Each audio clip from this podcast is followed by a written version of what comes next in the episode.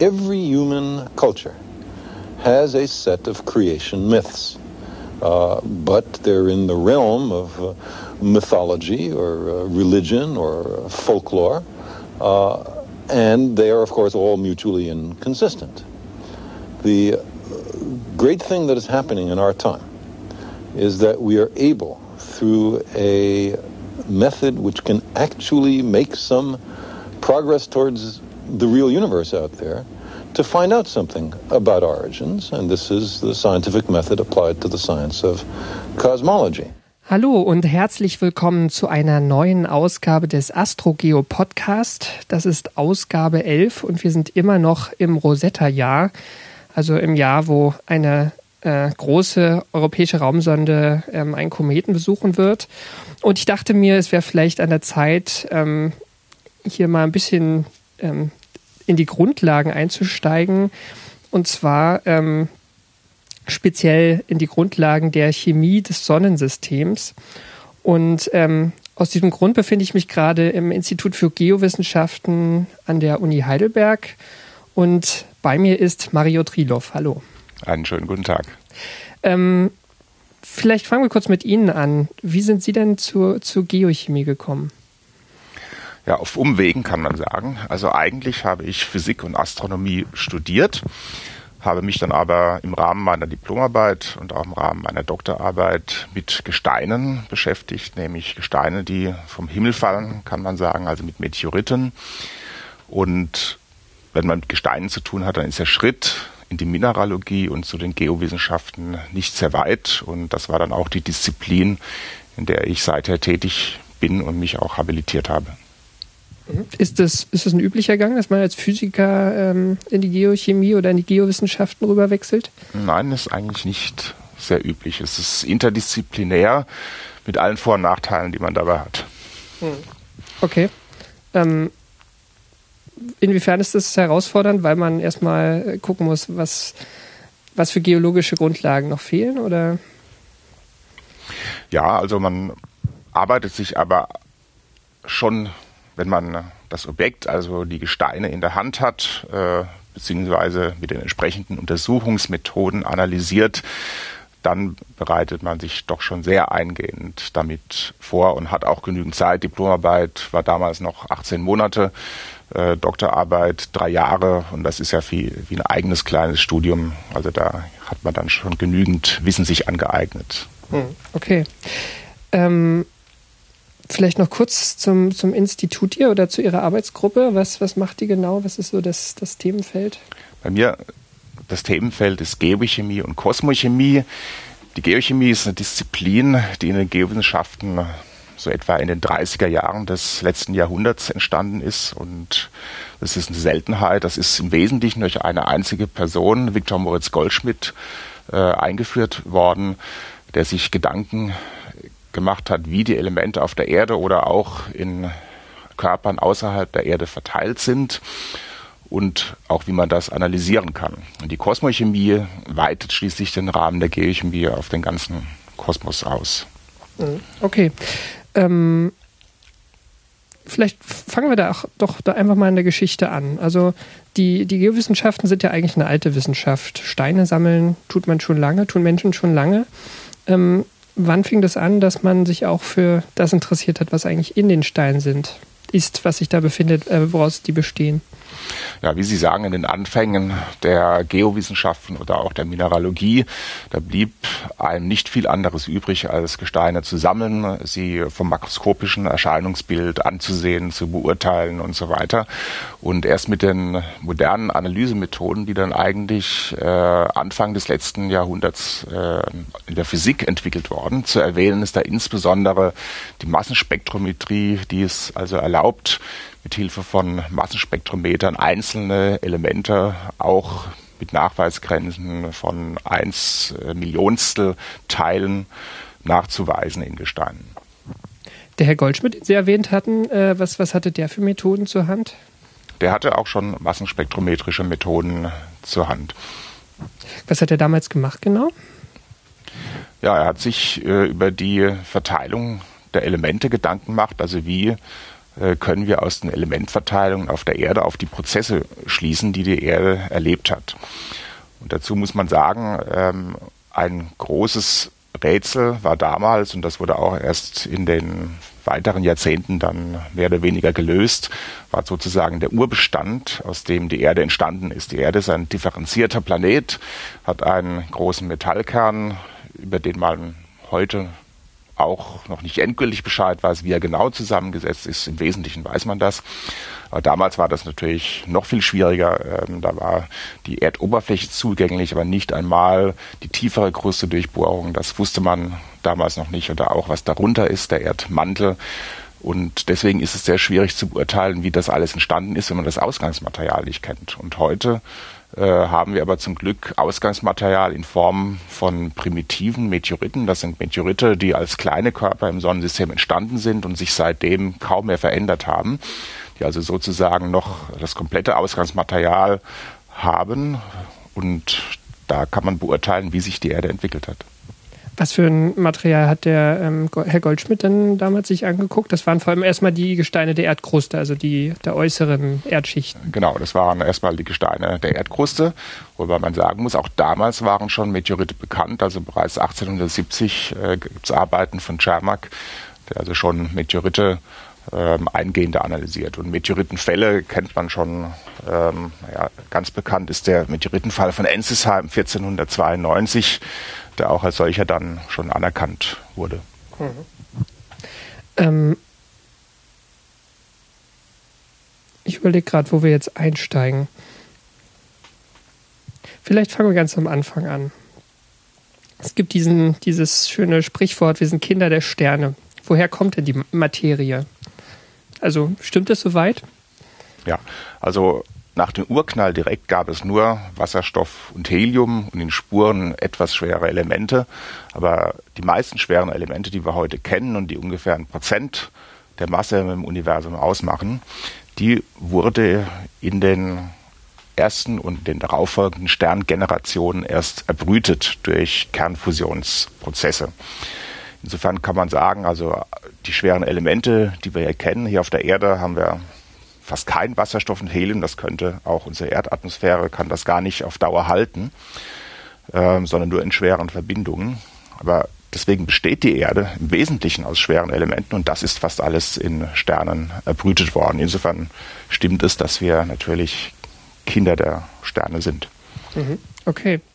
Ähm, das heißt, es gab erstmal Sterne äh, oder genau, ähm, Sternsysteme und Galaxien, die überwiegend aus diesem Urwasserstoff und Helium bestanden. Und ähm, was passierte danach? Also ähm, setzte sich, was setzte sich da in Gang danach? Ja, man kann sich, äh, wenn man das mit der Kosmochemie betrachten, dann hat man so zwei große Phasen. Einmal sozusagen vom Urknall bis zur Entstehung des Sonnensystems. Das war von 13,7, 13,8 Milliarden Jahren bis vor 4,6 Milliarden Jahren, also ein sehr langer Zeitraum. Ähm, da haben sich natürlich die Häufigkeit dieser schweren Elemente, die sukzessive in Sternen erbrütet wurden, sukzessive erhöht. Heute sind wir so bei etwa 1% schweren Elementen. Und das hat sich dann auch vor viereinhalb Milliarden Jahren äh, bei der Bildung des Sonnensystems dieser Mix äh, niedergeschlagen. Also wir haben vor viereinhalb Milliarden Jahren eine Wolke, eine Staub- und Gaswolke gehabt, die sich verdichtet hat. Und daraus äh, sind dann durch einen ja, Schwerkraftkollaps, äh, zunehmende Verdichtung, Aufheizung, Fragmentierung der Wolke ein ganzer Sternhaufen entstanden. Und aus dem schweren Material vorzugsweise haben sich dann in unserem Fall, in unserem Sonnensystem auch die terrestrischen Planeten, die inneren Planeten gebildet. Mhm. Seit wann weiß man das, ähm, dass es, dass dass es diese, diese Abfolge gegeben hat, von, von der Wolke bis zu den Planeten? Also die Vermutung äh, über den Prozess an sich, dass sich aus einer interstellaren Wolke ein Planetensystem bildet, das ist schon relativ alt.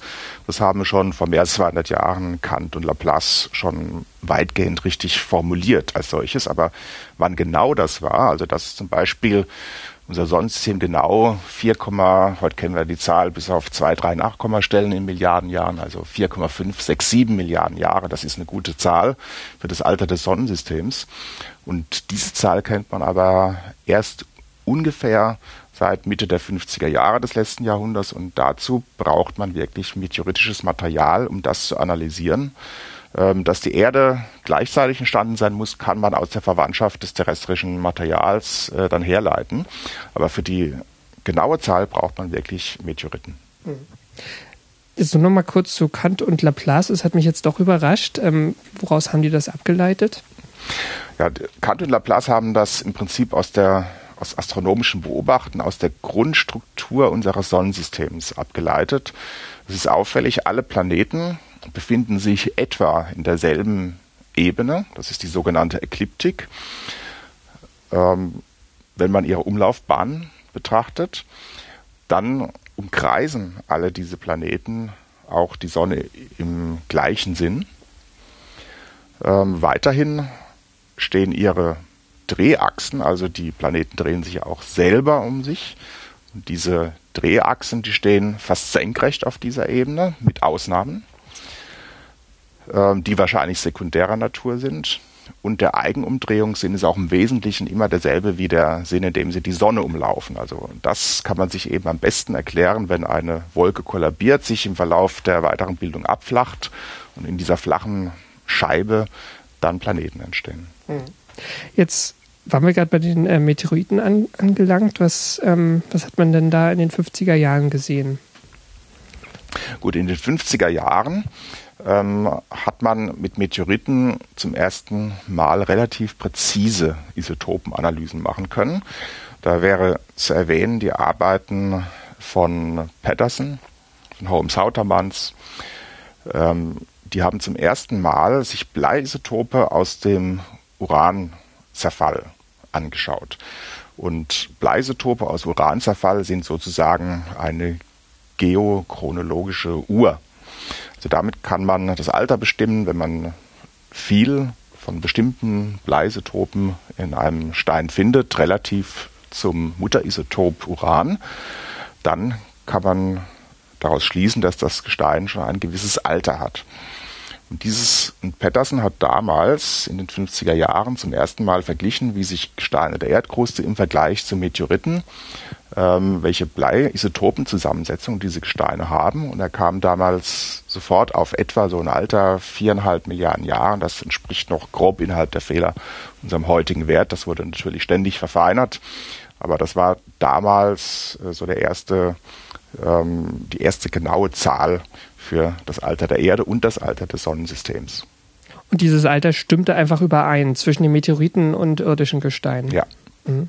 Und das war auch sozusagen dann der Hinweis darauf, dass ähm, Meteoriten und die Erde aus der gleichen Wolke oder aus dem, in den gleichen Prozessen entstanden sein müssen. Ja. ja okay. Wo, wobei, man muss dazu sagen, äh, auf der Erde äh, kann man Gesteine, die so alt sind, in dem Sinn nicht mehr finden. Nichtsdestotrotz sind natürlich die Reservoire der Erde, also die Erdkruste, Erdmantel, Erdkern, die haben sich sehr schnell gebildet. Die sind noch älter als die ältesten Gesteine, die man auf der Erde findet. Das heißt, man kann der Isotopensignatur dieser terrestrischen Reservoire, den kann man ansehen, dass sie zeitgleich mit Meteoriten entstanden sind. Was meinen Sie jetzt genau mit, mit Reservoiren? Mit Reservoiren verstehen wir in der Geochemie im Allgemeinen die großen Reservoire, Erdkruste, Erdmantel. So. Mhm. Okay. Ja. Ähm, ich, ich würde da noch kurz bleiben wollen. Ähm, Sie hatten jetzt gesagt, ähm, man, man, kann denen das ansehen. Inwiefern kann man denen das ansehen? Man misst äh, die Isotopensignatur und kann die mit ähm, Werten vergleichen, die man für bestimmte Alter erwarten würde. Das kann man sich in einem sogenannten Concordia-Diagramm aufzeichnen und dann äh, das Alter dieser Gesteine beurteilen. Okay, also man weiß, das Gestein ist auf jeden Fall jünger als das meteoritische, ähm, es, das heißt, dieses Verhalten, Verhältnis von Blei und Uran ist ein anderes, aber das, das kann man dann sozusagen zurück, zurückrechnen. Ja. Ja, mhm. okay. Mm, okay, also das war der erste große Schritt, dass man gesagt hat, äh, wir haben wir können uns die, die Meteoriten angucken, wir können in etwa ihr Alter bestimmen und können sagen, also da ist ein gemeinsamer Prozess, äh, hat, hat da stattgefunden. Was hat man denn dann über diesen Prozess noch lernen können? Über die Meteorite? Ähm, über die Entstehung des Sonnensystems. Ja, was wir heute, was heute spannend ist oder interessant ist, ist äh, überhaupt die Zeitskalen, wie schnell das Ganze entstanden ist. Also den absoluten Wert für die ersten Festkörper, ähm, diese 4,567 Milliarden Jahre. Ähm, das macht man normalerweise fest. Dabei handelt es sich um etwa Zentimeter große, besondere Gesteinseinschlüsse in solchen Meteoriten. Die müssen als solche zentimetergroßen Aggregate im solaren Nebel, Urnebel entstanden sein. Und zwar bei relativ hohen Temperaturen. Das sieht man anhand der meteorologischen Zusammensetzung. Und das sind auch die ältesten kleinen oder kleinsten Objekte, die wir kennen. Die nächste Frage ist dann, ähm, wann sind die ersten asteroidengroßen Planetesimale entstanden? Asteroidengroß heißt, wie das äh, als Vergleichweise so groß wie das, was wir heute im Asteroidengürtel vorfinden. Das die, die Planetesimalen müssen Sie kurz noch erklären. Ja, die Planetesimale sind eben einfach keine großen Planeten, sondern Kleinplaneten. Und Planeten oder Kleinplaneten der Größe von Asteroiden, wie wir sie heute eben noch zwischen Mars und Jupiter vorfinden können. Ähm, das ist sozusagen der Vorsch die Vorstufe oder der erste Schritt zur Entstehung von größeren Planeten. Und die meisten Meteorite, die wir kennen, stammen von solchen kleinen Planeten aus dem Asteroidengürtel. Ähm, ein Vorteil oder ein Zufall der Natur ähm, gibt uns die Möglichkeit, dass diese Gesteine in einer Form vorhanden sind, wie sie vor viereinhalb Milliarden Jahren da sozusagen eingebaut wurden. Also man findet noch Relikte aus dem solaren Urnebel, diese Zentimeter oder auch manchmal Millimeter großen Gesteinsaggregate. Das findet man auf der Erde nicht. Die Erde ist voll durchdifferenziert, ist tektonisch aktiv, äh, Verwitterungsprozesse sind im Gange. Aber den Asteroiden, die sind Manche sind heiß geworden, manche weniger heiß und relativ kühl geblieben und konnten dadurch diese ersten Gesteinsaggregate noch konservieren.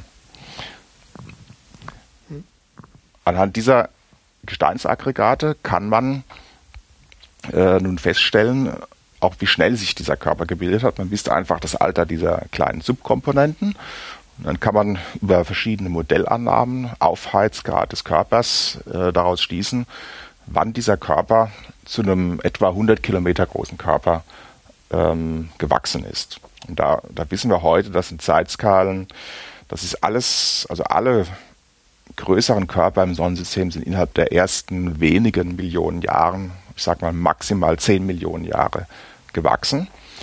Das ähm, ist kurz, oder? Also wenn man sich diese 4,6 Milliarden äh, im Vergleich angucken, ist das ja ein Wimpernschlag gewesen.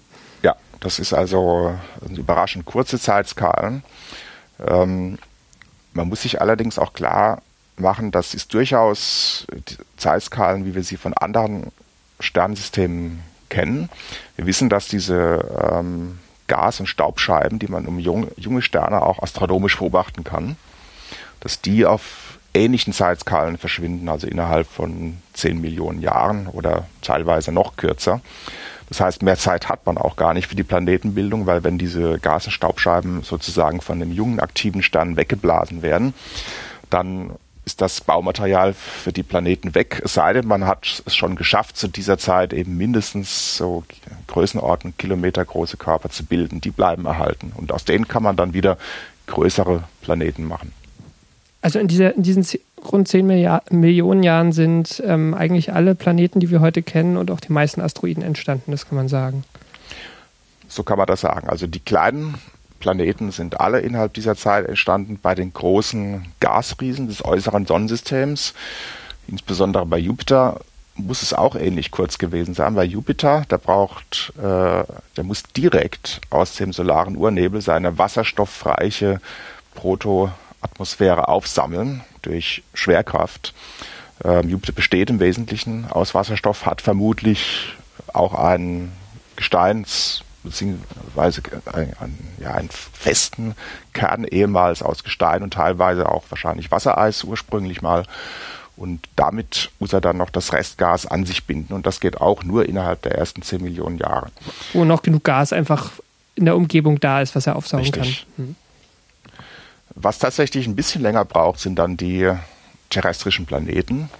Da stellt man sich nach heutigen Modellen vor, dass diese noch einige 10 Millionen Jahre äh, gebraucht haben, bis daraus wirklich aus die heutigen ausgewachsenen terrestrischen Planeten ähm, entstanden sind. Da gab es über die ersten 10 Millionen Jahre viele kleinere Körper. Kleiner heißt, das sind äh, Körper von 100 über 500 bis 1000 Kilometer Größe, die aber von der Masse nur einen Bruchteil von dem haben, was wir heute in den terrestrischen Planeten haben. Also auch solche Körper, die, die man ja heute teilweise auch aus, ähm, aus dem Asteroidengürtel kennt. So die, die größten Körper sind dann erstmal lange Zeit vergleichbar gewesen. Ja. Mhm. Ähm, Warum hat das länger gedauert? Die haben einfach mehr Zeit gebraucht, um zusammenzustoßen und äh, sich zu finden. Ja, das ist die gängige Erklärung, wobei es nicht unmittelbar einleuchtend ist, warum das äh, länger gedauert hat, wenn man sich vorstellt, weiter draußen, Jupiter bildet relativ schnell einen Gesteinskern, der zehn Erdmassen hat. Ähm, da denkt man heute, das könnte mehrere Gründe haben. Zum einen hat man weiter außen noch Wassereis. Wassereis ist von der Häufigkeit mindestens genauso häufig wie Gestein, wenn nicht äh, um Faktor drei bis fünf vielleicht häufiger. Das bringt einen Vorteil in der festen Masse. Ähm, dann kann es aber auch möglich sein, dass es im ursprünglichen Sonnensystem sogenannte Verdampfungszonen gegeben hat, also Übergangsbereiche, ähm, wie zum Beispiel ähm, der Bereich, wo man Wasser als Eis kondensieren kann oder wo man Wasser in der Gasphase hat. Ähm, in solchen Verdampfungszonen, ähm, da kann sich, entsteht so eine Art Druckungleichgewicht im solaren Urnebel und da können sich feste Körper ansammeln. Also das stellt man sich so vor, dass feste Körper wandern sozusagen in Hochdruckgebiete gerne. Ja. Und wenn sich da viel Material ansammelt, dann kann sich sehr schnell ein Planet bilden. Wie das im inneren Sonnensystem, da haben wir vermutlich weniger Verdampfungszonen gehabt, ähm, weil Wasser ist schon in fester Form, also als Eis gab es im inneren Sonnensystem nicht. Da muss man das Problem ein bisschen anders lösen, aber das kann eben auch der Grund sein, warum es dort länger gedauert hat. Mhm. Ähm, ich würde gleich zu, noch mehr zu den, äh, näher zu den terrestrischen Planeten kommen. Nochmal kurz, ähm, der, der Asteroidengürtel ist ja mh, hm, jetzt nicht so dicht, wie man sich das vorstellt. Also wenn man eine Sonne da durchschickt, ist das extrem unwahrscheinlich, dass die einfach kollidiert mit einem Körper.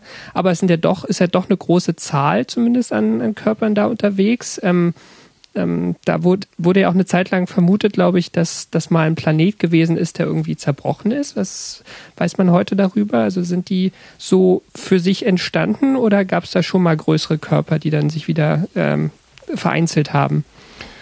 Also was heute ziemlich sicher ist, ist, dass man weiß, dass es dort niemals einen einzigen großen Planeten gab.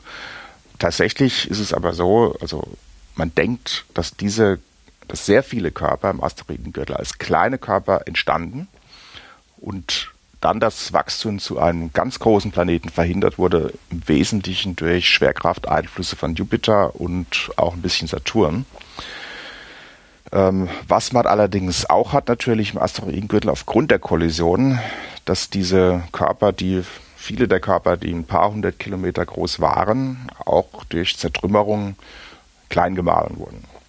Und die Population im Asteroidengürtel ist, schätzt man heutzutage vielleicht um Faktor 10 ausgedünnt. Also man hat vielleicht heute nur noch 10 Prozent des Materials, was ursprünglich mal im Asteroidengürtel war. Das hängt dann mit Kollisionen zusammen, dann bekommt man kleine Körper.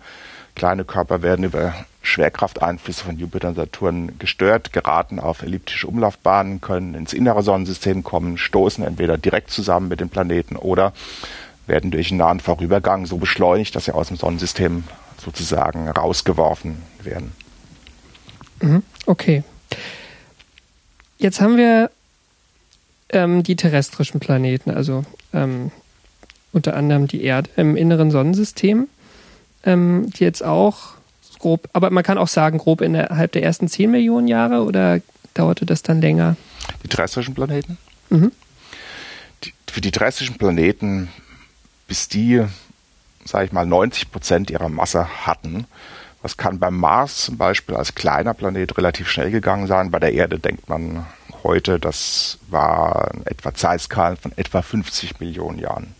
Okay, also ein bisschen länger, aber nichtsdestotrotz relativ kurz. Mhm. Ähm, was passiert oder wie, wie funktioniert so ein ganz junger Planet? Also wie, was, was hat der für Eigenschaften verglichen mit heute? Das ist eine interessante Frage. Also ein Planet unterscheidet sich von kleinen Körpern zum Beispiel dadurch, dass er grundsätzlich immer differenziert ist. Differenziert hat äh, bei den terrestrischen Planeten, sie haben alle einen Metallkern, im Wesentlichen aus Eisen, sekundär Nickel und dann noch andere Elemente. Ähm, wenn das, das Eisen, also dieser Kern, muss sich im Zentrum irgendwie bilden. Und da gibt es grundsätzlich zwei Vorstellungen. Entweder der bildet sich aus dem Protoplaneten aus einem undifferenzierten Konglomerat sozusagen auf einen Schlag in einem Prozess. Oder die Körper, die langsam oder allmählich diesen Planeten aufbauen, bei diesen Körpern könnte es sein, dass die vorher schon differenziert waren. Also wir kennen auch Asteroiden, die sind nicht größer als 100 Kilometer Größenordnung, aber sind trotzdem differenziert. Ähm, Ursache war dafür die Präsenz eines kurzlebigen Nuklids und dessen Zerfallswärme, nämlich Aluminium 26 im frühen Sonnensystem.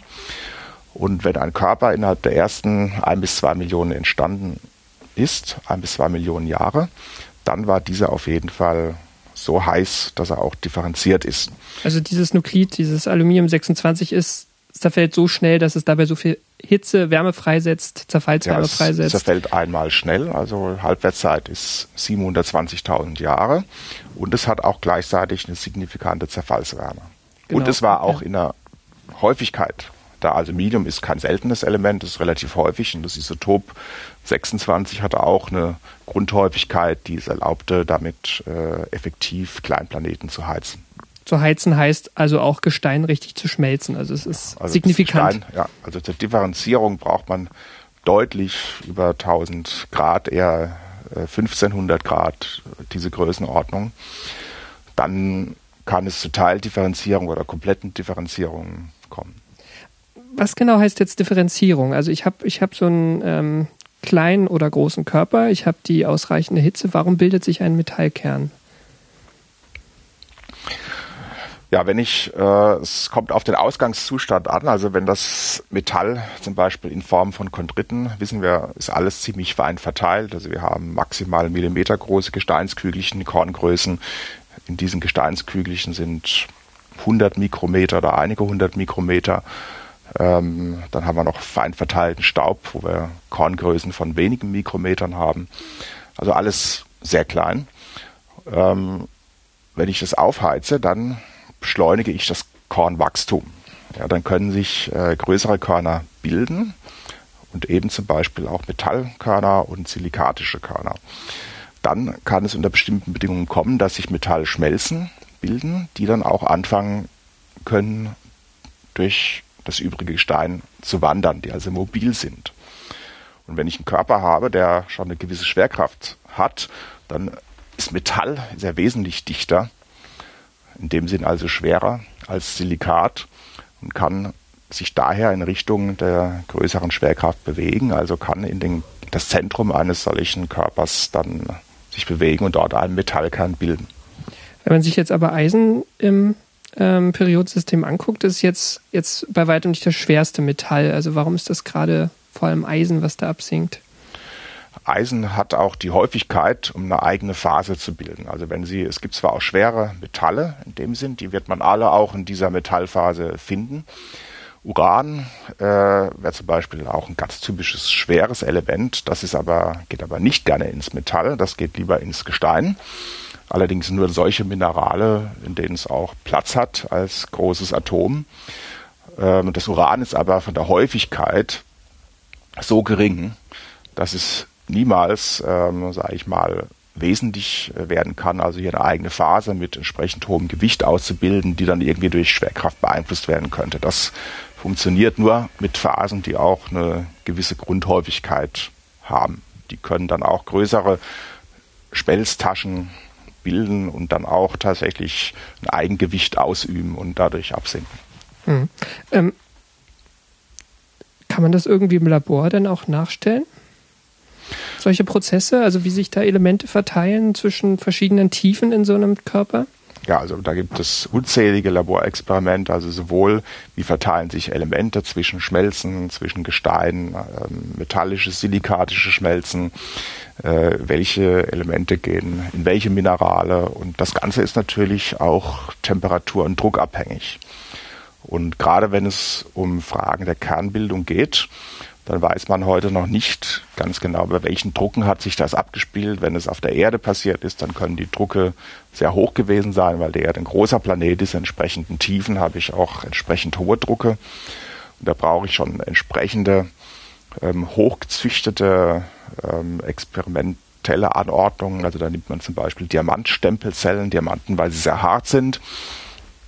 Und da kann man auf ganz wenige ähm, ja, Mengen von Materie einen sehr hohen Druck erzeugen, um solche Bedingungen nachzustellen.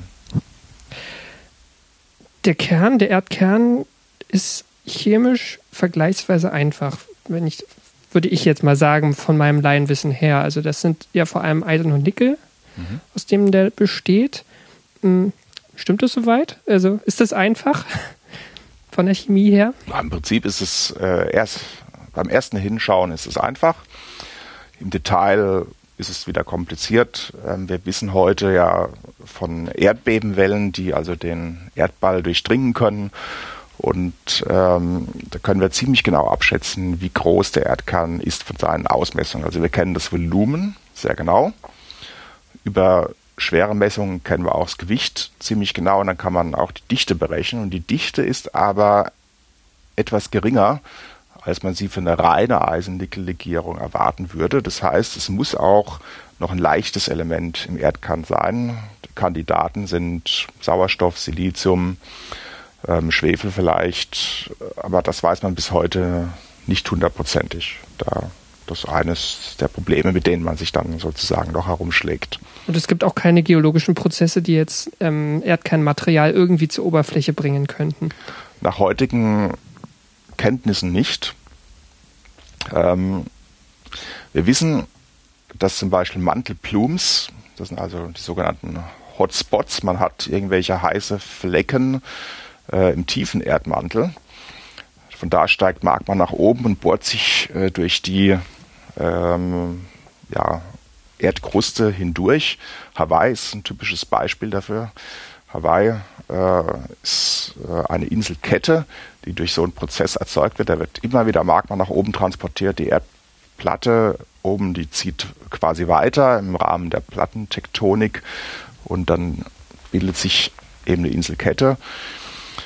Und man vermutet, dass solche Plums, Mantelplums, vielleicht nicht alle, aber doch in einzelnen Fällen vom der Grenze von Erdmantel zu Erdkern kommen. Weil das ist eine thermische Grenzschicht. Also wir wissen, dass die Temperatur an dieser äh, Schicht macht einen Sprung, weil der Erdkern, der äußere Erdkern noch deutlich heißer ist als der darüber lagernde Erdmantel. Und wenn man eine heiße Schicht hat, das ist wie eine Herdplatte, auf der sie was kochen und dann kann Flüssigkeit von dieser Heißplatte sozusagen nach oben steigen. Äh, das Innere ist zwar nicht erdflüssig, das, also das Innere der Erde ist nicht flüssig, es ist festes Gestein, macht aber über lange Zeitskalen ähnlichen Effekt. Äh, es erwärmt sich, wird dadurch weniger dicht als die Umgebung und steigt auf. Also letzten Endes gibt es ähm, heißes Material aus dem Erdkern vereinzelt, da unter, unterhalb von Orten, wo wir heute einen Hotspot sehen an der Oberfläche, also den Hotspot-Vulkanismus wie auch vorbei. Und ähm, das steigt in den Mantel auf, wo es dann so weit abgekühlt ist, dass es eigentlich dann nicht mehr flüssig ist, aber es kann trotzdem weiter nach oben steigen in diesem festen Material. Kann man das so sagen? Also ist es so, wir haben die heiße Stelle und bei einigen Mantelblumens ist diese heiße Stelle vermutlich auch wirklich an der Kernmantelgrenze. Es ist allerdings so, dass wahrscheinlich eher das Mantelmaterial geheizt wird und dann wieder nach oben steigt.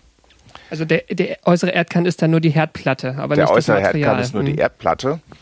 Ähm, man kann sich eigentlich ziemlich sicher sein, dass da, wenn überhaupt, nur wenig Material mit nach oben geht. Ähm, dazu ist es auch wieder zu dicht. Es ist ja Metall. Aber ähm, es kann sein, dass ein gewisser Elementübertrag stattfindet. Wenig. Das weiß man aber nicht genau. Und genau auch das ist ein Problem, wo man äh, derzeit dran arbeitet. Welche, also können da Elemente aus dem Erdkern, da sind zum Beispiel die sogenannten siderophilen Elemente. Siderophil heißen einfach alle Elemente, die gerne in die Metallphase gehen. Dazu gehören auch seltene Metalle und ob da ein gewisser Eintrag stattfindet. Mhm. Aber nicht in wesentlichen Umfang. Der Erdkern bleibt, so wie er heute ist, im Wesentlichen erhalten. Okay. Jetzt haben wir den Erdkern. Ähm, so grob kann man die Erde ja aufteilen in, in diese drei Reservoire, hatten Sie sie vorhin genannt. Also wir haben den Kern, den Mantel und die Kruste. Und die Kruste ist ja wirklich nur die, die, die äußerste Schicht, die obersten paar Dutzend Kilometer vielleicht. Ähm, der Mantel macht jetzt vom Volumen her auch einen signifikanten Anteil aus. Was, was weiß, wissen wir über den Mantel? Wissen wir da mehr als über den Erdkern? Ja, über den Mantel äh, weiß man, ich meine, bei der Erdkern weiß man immerhin schon, dass der äußere Teil flüssig ist, der innere Teil fest, dass er im Wesentlichen aus Eisen-Nickel besteht. Mantel ist der Informationsstand ähnlich gut, sage ich mal. Ähm, man kennt ungefähr die Elementzusammensetzung, kann über Hochdruckexperimente sich herleiten, äh, welche mineralogische Form diese Elemente dann annehmen, was also die Hauptminerale sind. Ähm, trotzdem ist es auch hier so, dass man, sage ich mal, direkt Material aus dem unteren Erdmantel im Prinzip nur ganz wenig hat. Besser sieht es schon aus mit dem oberen Erdmantel. Also es gibt da eine Grenze in 660 Kilometer Tiefe. Die trennt sozusagen den unteren von dem oberen Erdmantel, der sich hauptsächlich durch die Minerale, die darin vorkommen, unterscheiden. Das hängt einfach damit zusammen, ab, einer, ab einem bestimmten Grenzdruck können sich neue Minerale bilden. Und ober, also unterhalb dieses Grenzdrucks, also im oberen Erdmantel, ähm, hat man andere Minerale. Und aus diesen 660 Kilometern, das sieht der Mantel, kann man sagen, da gibt es auch mineralogische Übergänge. Äh, der Mantel geht, sage ich mal, bis an die Grenze zur Erdkruste.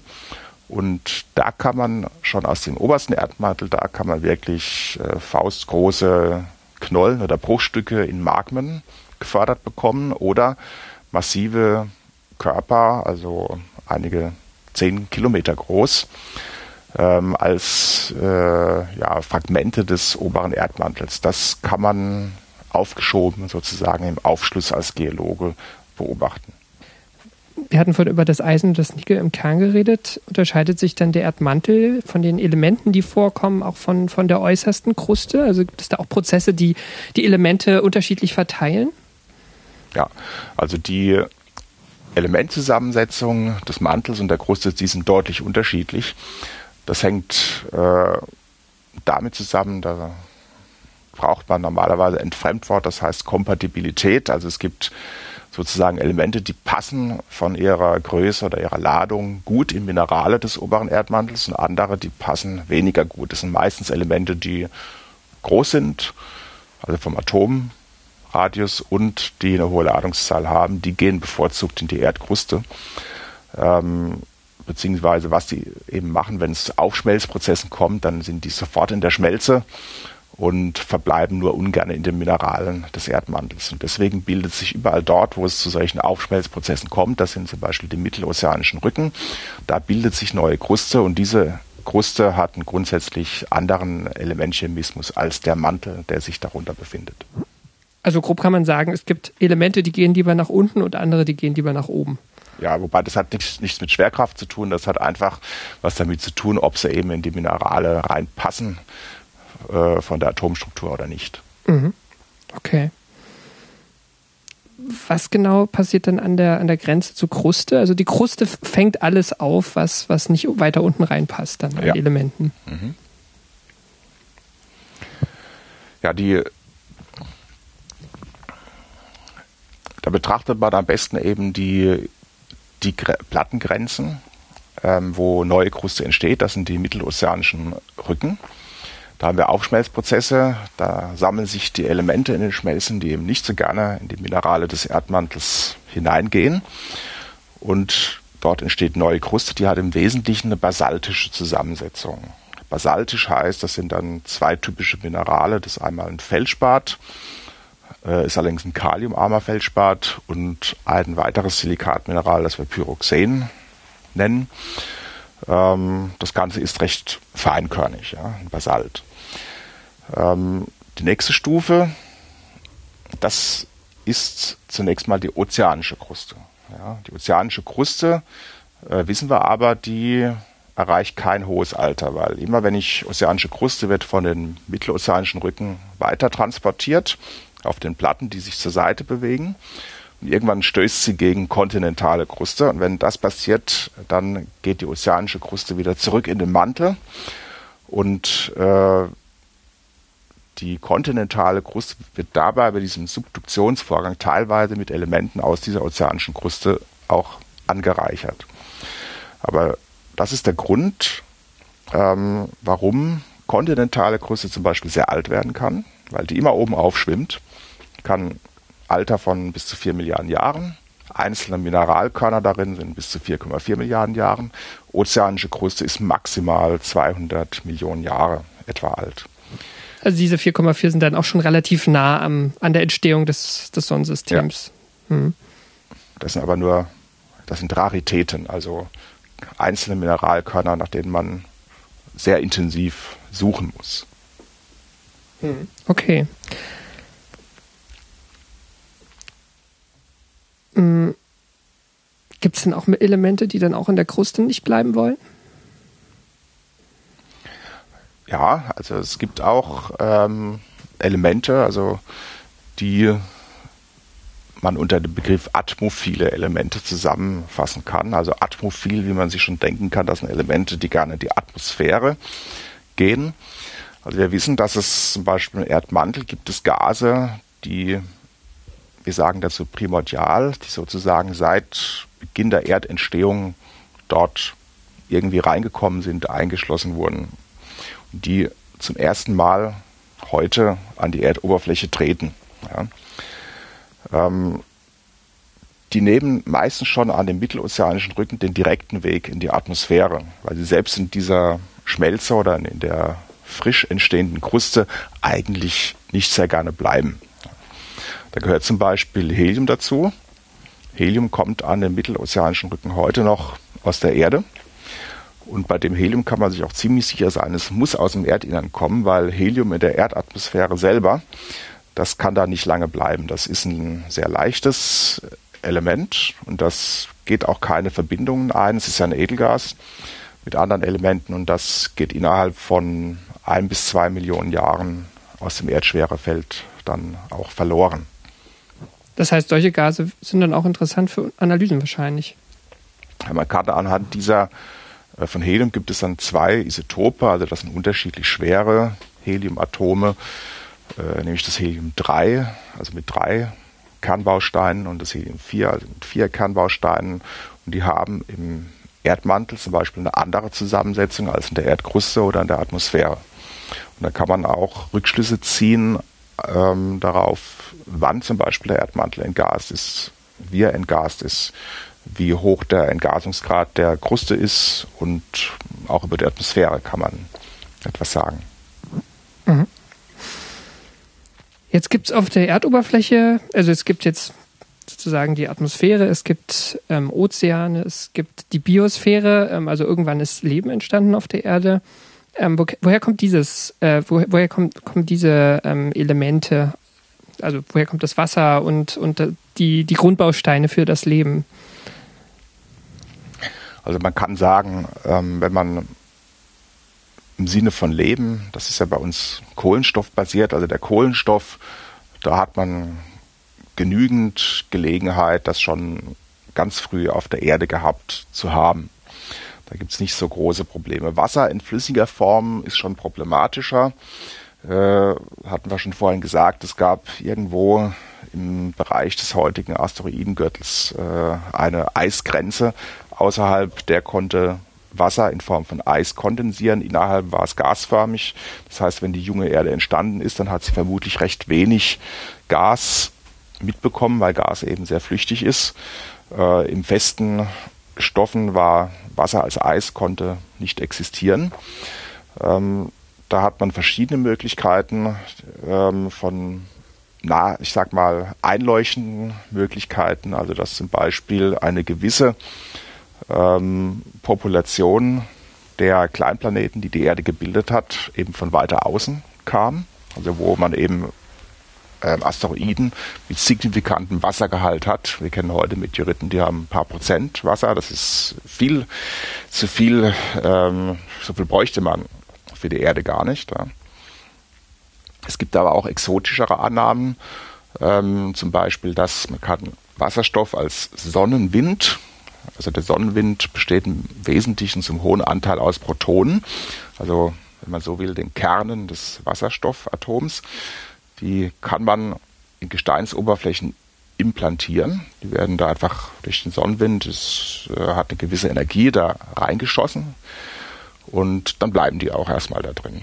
Und dann hat man sie im Gestein drin und dann kann man den Wasserstoff auf die Erde bringen. Dort kann er dann im Verlauf von weiteren chemischen Reaktionen mit Sauerstoff dann eben Wasser auch als Wassermolekül bilden. Das wäre eine exotischere Möglichkeit. Aber letzten Endes sind das alles erstmal Modelle, die man bis heute noch nicht ganz einwandfrei, äh, wo man heute noch nicht einwandfrei sagen kann, welches stimmt. Ja, also ist heute tatsächlich noch nicht gelöst, wie das Wasser jetzt genau auf die Erde gekommen ist. Aber dass man den Elementmix, den man für Leben braucht, ähm, den hatte man auf der Erde im Wesentlichen schon. Es, es sind eher die Bildung höherer, komplexer organischer Verbindungen, die heute debattiert werden, wie das zustande gekommen ist. Auf der anderen Seite, äh, man kennt in Meteoriten, wo man äh, die definitiv extraterrestrischen Ursprungs sind, also nicht von der Erde stammen. Auch da kennt man schon seit langem, seit einigen zehn Jahren weiß man, dass da Aminosäuren sich gebildet haben. Ähm, und zwar wirklich also auch ganz früh im Sonnensystem. Das heißt, um einen Baustein wie eine Aminosäure auf die Erde zu bekommen, müssen einfach ein paar Meteorite dieser Klasse drauffallen, so wie das heute noch passiert. Also ich bräuchte die Aminosäuren, wenn es dann auf der Erde entsprechend unfreundlich oder ungünstig gewesen ist, könnte ich die auch von außerhalb importieren, sage ich mal. Aber, aber würden die nicht kaputt gehen, wenn es einen Einschlag gibt? Ähm, wenn ein kleiner Meteorit auf die Erde fällt, dann ähm, gibt er seine Energie in der Form ab, dass quasi die äußersten Gesteinsschichten, die werden verdampft. Ähm, das Ganze ist aber ein, sehr, ein Prozess, der sehr kurz abläuft. Also bis ein Meteorit landet, da vergehen Sekunden aufgrund seiner hohen Geschwindigkeit.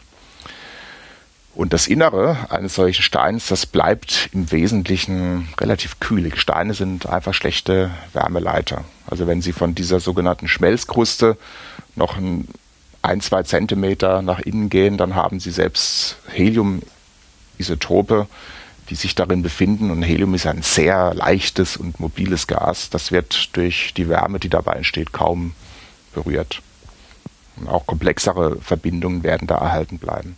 Wenn sie einen großen Einschlag haben, also jetzt reden wir von Körpern, die vielleicht hunderte Meter groß sind, ja, bei denen ist es tatsächlich so, die werden nur schwach abgebremst durch die Atmosphäre, die kommen mit der vollen Relativgeschwindigkeit auf der Erdoberfläche auf und verdampfen dabei vollständig. Da würde ich eher erwarten, dass man da wenig Material übrig hat.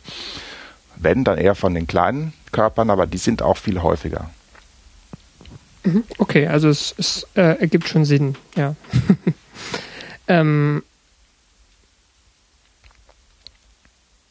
jetzt ähm, sind wir sozusagen äh, auch so ein bisschen in der Gegenwart des, des aktuellen Forschungsstandes des, äh, angekommen. Ähm, also wir haben jetzt auch gerade schon gehört, ähm, es gibt so Bereiche in der Entwicklung der Erde, die sind, die werden noch debattiert. Da, da hat man vielleicht auch nicht einfach nicht den Zugang zu den geologischen Quellen ähm, oder, oder es gibt sie einfach nicht. Mm, es gibt jetzt ähm, dieses Jahr, ich hatte es eingangs ja erwähnt, äh, die Rosetta-Mission. Es gab auch in den letzten Jahren mehrere Raumsonden, die sich Asteroiden und insbesondere auch Kometen äh, näher angeguckt haben. Ähm, was kann man denn von diesen Körpern über die Erde lernen, über die Geologie der Erde noch lernen?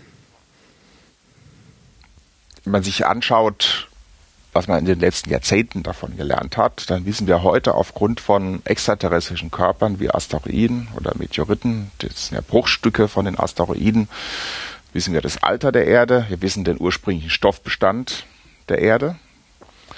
Ähm,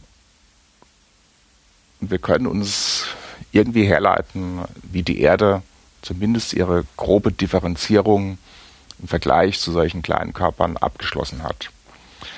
Ähm, was man eben noch nicht genau kennt, ist, welche ähm, Arten von Material ist später noch auf die Erde dazugekommen. Also die Erde ursprünglich zu bilden, ist ein Prozess. Danach wissen wir, die Erde war relativ heiß und wurde durchdifferenziert.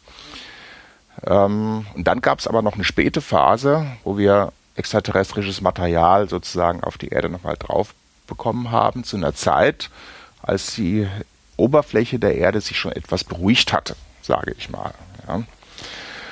Ähm, das heißt, labiles Material, also eben gerade zum Beispiel Aminosäuren, flüchtige Materialien, wie, die die Atmosphäre aufbauen können, ähm, bestimmte chemische Verbindungen, die vielleicht den ursprünglichen Differenzierungsprozess der Erde nicht überlebt haben, die können zu dieser Zeit dann noch auf die Erde gekommen sein auf die relativ kühle, die kühlen äußeren Schichten und dort einen wesentlichen Beitrag geliefert haben. Und was für ein Beitrag das ist, das wissen wir, können wir aber erst genau sagen, wenn wir zum Beispiel mal einen Kometen auch richtig analysiert haben. Bei Meteoriten, sage ich mal, da gibt es schon viel Material, was wir auf der Erde haben. Das einzige Problem ist ein bisschen, dass man sagen kann, okay, welcher Meteorit kommt es genau von welchem Asteroiden aus dem Asteroidengürtel? Das wäre doch eine Frage. Also es gibt, es gibt ja, wir hatten es erwähnt, also es gibt Asteroiden, die sind irgendwie differenzierter und es gibt Kometen, die sind vermutlich so ein bisschen das Urmaterial. Und ähm, die Meteoriten, die wir auf der Erde finden, also das Gestein, was auf die Erde gefallen ist, das besteht aber überhaupt nicht aus Kometengestein, sondern das ist komplett von Asteroiden. Das ist jetzt eine große und eine gute Frage. Ähm, man vermutet, dass es bestimmte Meteorite auf der Erde, dass die von Kometen stammen könnten. Da ist man sich aber nicht sicher und ein großer Nachteil davon ist eben, ähm, also Kometen sind naturgemäß, kommen die ja von weiter außen im Sonnensystem. Da gibt es ja auch noch einen kleinen Körpergürtel, den Kuiper-Belt, der sich so ziemlich am Rande des Sonnensystems, da wo Neptun seine Bahn zieht und Pluto äh, sich befindet und noch weiter außerhalb oder eben die Ortsche Wolke, die noch viel weiter außerhalb ist. Und das heißt, die Wahrscheinlichkeit, Asteroidenmaterial auf der Erde zu bekommen, also Körper zwischen Mars und Jupiter, die ist einfach viel größer als kometares Material. Trotzdem haben wir schon sehr viele Meteorite und das könnte man ja denken, da könnte doch zumindest einer oder wenige dabei sein, die auch vom Kometen stammen.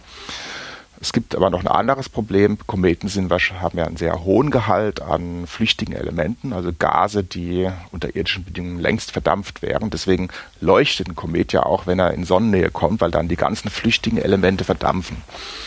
Und wenn ich jetzt ein kleines Kometenstück hätte und würde es auf die Erde fallen lassen, dann würde das ja genauso wie ein meteoritisches Gestein einen sehr energetischen Prozess durchmachen und die Gase würden sich im Inneren aufheizen.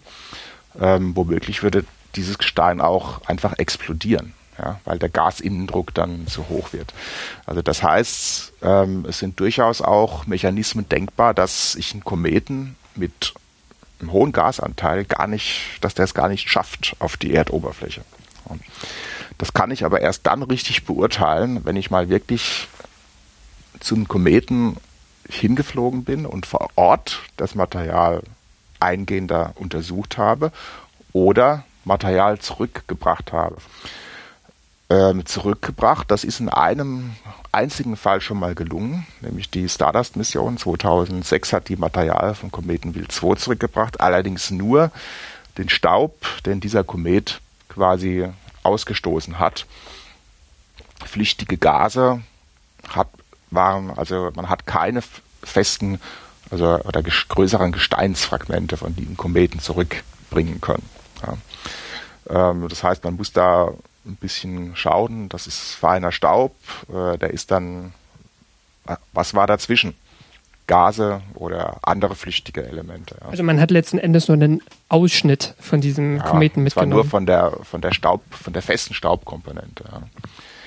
Bei Rosetta war mal geplant, einen ganzen Bohrkern zurückzubringen. Das äh, ist leider dann aus Kostengründen aufgegeben wurde. Aber nichtsdestotrotz wird Rosetta auch eingehendere Analysen vor Ort äh, auf den Kometen vornehmen, auch landen. Ja, das hat die Stardust-Mission nicht gemacht.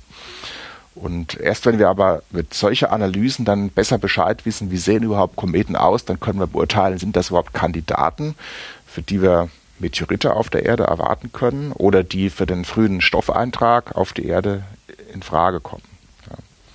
Ist es denn völlig gesichert, dass Kometen diese, ähm, dieses Urmaterial repräsentieren, aus dem das Sonnensystem entstanden ist? Oder haben die vielleicht auch irgendeine Form von ähm, Veränderung durch Hitze oder was weiß ich, äh, andere Prozesse erfahren? Also von der Grundlogik her kann man ja sagen, alles, was sich weiter außen gebildet hat, hat sich in kälteren Zonen, in größerer Entfernung von der Sonne gebildet. Das heißt, da konnten auch entsprechend mehr Elemente, auch die flüchtigen, kondensieren. Das sind also nicht durch die Wärmeeinwirkung der Sonne verändert worden. Äh, da war man früher sogar sehr extrem und hat gesagt, kühl, also Kometen sind die Kühlschränke, in denen das äh, Urmaterial des Sonnensystems perfekt aufbewahrt wurde. Das hat sich ein bisschen geändert, diese Sicht, ähm, seit man diese Proben, Staubproben vom Kometen Wild 2 zurückbekommen hat. Da hat man gesehen, dass man zumindest in geringen Anteilen auch Material vorfindet, was thermisch prozessiert wurde. Ähm, das offensichtlich also aus inneren Bereichen des Sonnensystems nach außen gemischt wurde. Ähm, mag auch nicht unbedingt verwundern. Okay, wir wissen, in der protoplanetaren Scheibe äh, geht der Materiestrom im Wesentlichen auf den Stern in die Mitte, da geht alles hin wegen der großen Schwerkraft. Aber es gibt eben auch Prozesse, die Material wieder von innen nach außen bringen können. Wenn nicht ähm, in sehr großen Mengen, aber doch in relativ kleinen Mengen ist das möglich. Also irgendwelche ähm, Störungen der Schwerkraft durch Planeten, sowas in die Richtung. Also was man konkret, ja, das, ähm, wie diese Prozesse im, also genau ablaufen, auch da kennt man noch die Dynamik dieser Gas- und Staubscheiben zu wenig. Ähm, wissen zum Beispiel, junge Sterne emittieren zwei Jets senkrecht ähm, zur Scheibenfläche. Wie das genau funktioniert, auch das ist nicht hundertprozentig geklärt. Ähm, und so sind eben auch diese Vorgänge in der Scheibe. Wie kann ich was nach außen mischen? Auch da gibt es verschiedene Modellvorstellungen. Hm. Okay. Ich würde sagen, wir sind im Großen und Ganzen jetzt durch das Sonnensystem geritten. Gibt es noch irgendwelche wichtigen Aspekte? So große Forschungsfragen, die gerade ähm, behandelt werden? Also da geht es vor allem um diese Dynamik im, im jungen Sonnensystem dann, ne, letzten Endes. Ja, also da gibt es durchaus mehrere Fragen. Also die Hauptfragen, mit denen man sich heute beschäftigt in dem Bereich, sind äh, solche Sachen eben nach wie vor, wie entstehen die Planeten im Detail. Es gibt da eine Reihe von kritischen Wachstumsschritten, zum Beispiel ähm, ist insbesondere der Schritt von metergroßen Aggregaten oder ein bisschen kleiner als Meter bis zu Kilometer groß. Das ist noch ein Problem. Ab Kilometergröße hilft die eigene Schwerkraft dass Planeten weiter wachsen können. Die ziehen sich einfach gegenseitig an, diese Körper. Ähm, unter Kilometergröße spielt die Schwerkraft keine Rolle. Da müssen das Stöße sein, die stoßen sich irgendwie zusammen und haften. Mehr oder weniger. Also man braucht einen Klebstoff. man braucht einen Klebstoff zum Beispiel. Ähm, man, ähm, es gibt einen dynamischen Bereich, Metergröße ist ganz kritisch, weil metergroße Körper bewegen sich in einer protoplanetaren Scheibe relativ schnell. Und ähm, das macht ein Problem, wenn ich schnelle Relativgeschwindigkeiten habe, also die Körper, die zusammenstoßen, relativ schnell sind, dann können Stöße auch wieder zerstörerisch sein und nicht nur dem Wachstum dienen. Also das ist ein kritischer Bereich. Dann ist noch so ein Bereich ähm, eben diese sekundäre Entwicklung über Impakte. Also wenn man sich die Oberflächen von Merkur, ähm, Mond und Mars anschaut, also das sind die inneren Planeten, die keine nennenswerte Atmosphäre haben oder nur eine sehr dünne Atmosphäre, dann sind die mit Einschlagskratern übersät. Das heißt, das spielt auch nochmal eine Rolle für die sekundäre Oberflächenentwicklung von Planeten. Bei der Erde spielt es eine Rolle, welche Größe eines Meteoriten kann auf der Erde einschlagen, ohne ihr vielleicht nach unserem Verständnis erheblichen Schaden zuzufügen, wobei wir beurteilen es natürlich, wie anfällig ist unsere Zivilisation. In der Erdvergangenheit gab es auch sehr viel heftige Einschläge, die also ganze Massensterben ausgelöst haben oder in dem Sinne also die Biosphäre auch gefährdet haben. Also so groß muss es heute gar nicht sein. Also wir, sind ja heutzutage nicht nur als Spezies, als biologische Spezies präsent, sondern auch äh, mit unserer Zivilisation und die hat ja auch eine gewisse Empfindlichkeit. Ähm, das ist noch eine aktuelle Frage. Ja, dann kann man natürlich den Rahmen weiten. Man kann sagen, okay, was gibt es hinter unserem Sonnensystem oder darüber hinaus?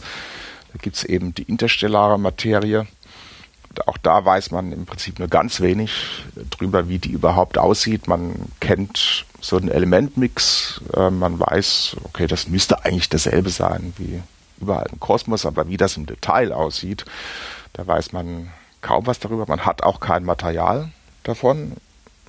Momentan sucht man zum Beispiel nach Interstellaren, also das sind eben die Staubkörnchen, die zwischen den Sternen sich bewegen, also nicht im Planetensystem. Solche Staubkörnchen, die ziehen auch durch unser Planetensystem hindurch, das weiß man.